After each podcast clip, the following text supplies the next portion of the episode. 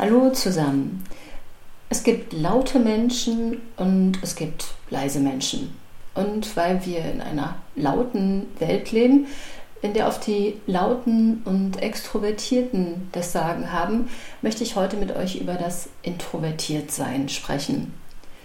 Dabei geht es mir nicht darum, wie aus stillen Menschen mit ein paar Kniffen schließlich doch noch dynamische Alpha-Tiere werden, die sich auf jeder Bühne pudelwohl fühlen und bestens verkaufen. Nein, gerade weil wir in einer Welt leben, die das Extrovertierte deutlich mehr schätzt als das Zurückhaltende und Bescheidene, geht es mir um ein Lob der leisen Art und Weise. In meine Kommunikationsseminare kommen oft sehr sympathische Frauen und Männer, die vor allem einen Wunsch haben, Sie möchten frei und ohne Angst vor anderen sprechen. Oft sind das Leute, die von sich selbst sagen, dass sie sich schriftlich besser ausdrücken als mündlich, die lieber zuhören, als dass sie reden und die nachdenken, bevor sie sprechen. Es sind Menschen, die teilweise ein Minderwertigkeitsgefühl mit sich herumschleppen, weil sie das Gefühl haben, zu still und zu zurückhaltend zu sein.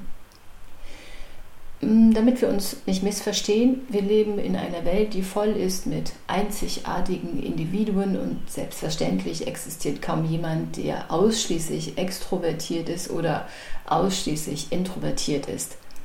Ebenso wie es die scheuen Extrovertierten gibt, gibt es deshalb auch die geselligen Introvertierten. Dennoch, laut Statistiken gilt gut die Hälfte aller Menschen als introvertiert. Das heißt, selbst wenn ihr es also selbst nicht seid, möglicherweise ist es euer Partner oder eure Partnerin, möglicherweise sind es eure Kinder, eure Freunde oder eure Kollegen.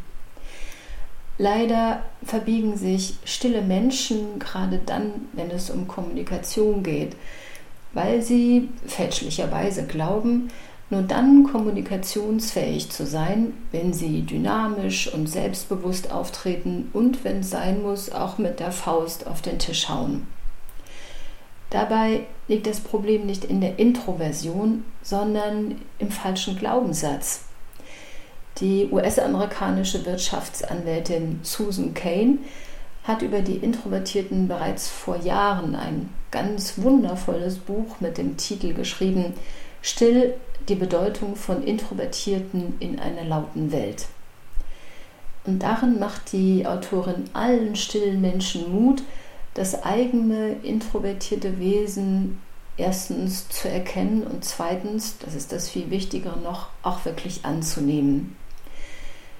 Für Diskussionen, Meetings, Brainstorming-Runden, Verhandlungen bedeutet das Folgendes. Erstens hört auf, euch selbst einzureden, dass ihr zu still seid. Es ist völlig in Ordnung, sich ruhig und zurückhaltend zu äußern.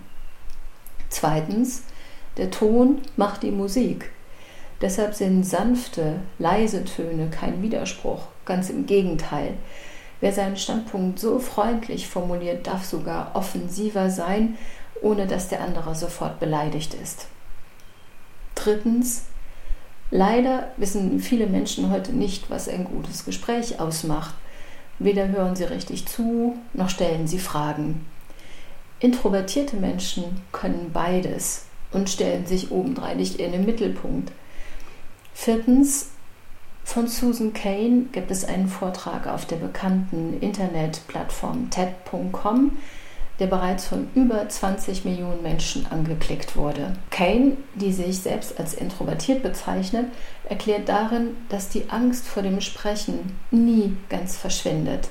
Das Tröstliche, Susan Kane sagt aber auch, dass die Angst abnimmt. Die einzige Voraussetzung dafür, ihr müsst das Sprechen üben. Susan Kane nutzt dafür übrigens den schönen Ausdruck Dangerous Speaking. Also, Traut euch raus aus der Komfortzone und übt euch im sanften Sprechen. Ich sage Tschüss und Servus bis zum nächsten Mal. Eure Sonja.